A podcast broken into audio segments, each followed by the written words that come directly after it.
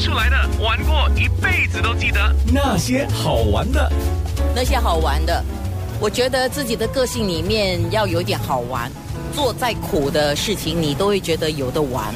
可是 Melvin，我看你，你好像不是会一个很会玩的人哦。会啦，会玩啦，而且很调皮啊。真的啊？啊，哦，那我要多认识你一下了。我今天第一次见到你哦。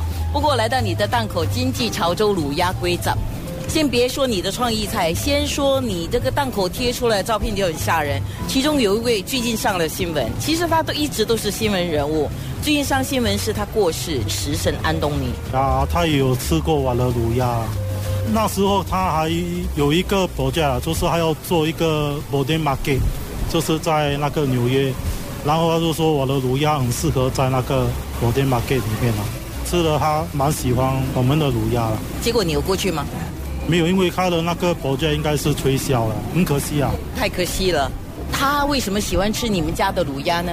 我看是他也没有什么吃过卤味的东西啦，比较少啊。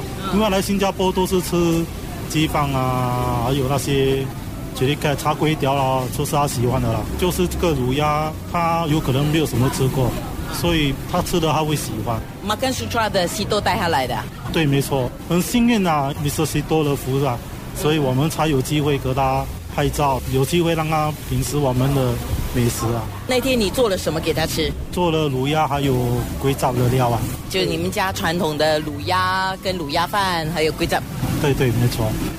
他吃完吗？因为我是弄蛮大碟给大家一起分享啊，还有那些员工有吃完它了。对，除了是这位安东尼名人之外，当然还有一些政要也来了。政要来到你的档口是有人介绍，还是他们自己摸上来？我看是有人介绍啦，有他们来的时候会不知情啊，你突然间看到我有点惊讶。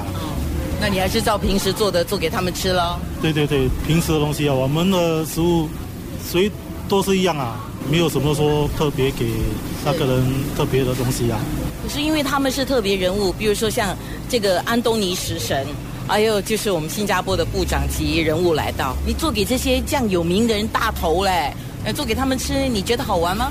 好玩啊，会好玩，很兴奋啊，好像哎，怎么突然间他们会出现，也是会有，好像会担心说，哎，如果做的不好会怎么样啊？你觉得你从你的爸爸的手中接过这个档口之后，它的味道当然传统味道要保留，除了它的传统味道保留之外，你有加什么新的味道吗？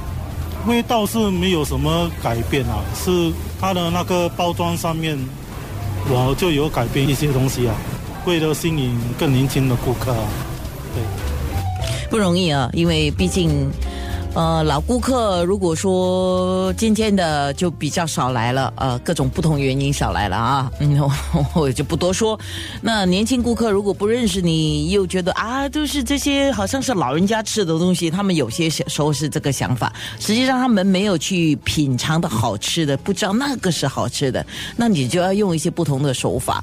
所以下一段是在十一点二十分左右，Melvin 做了两个，就是。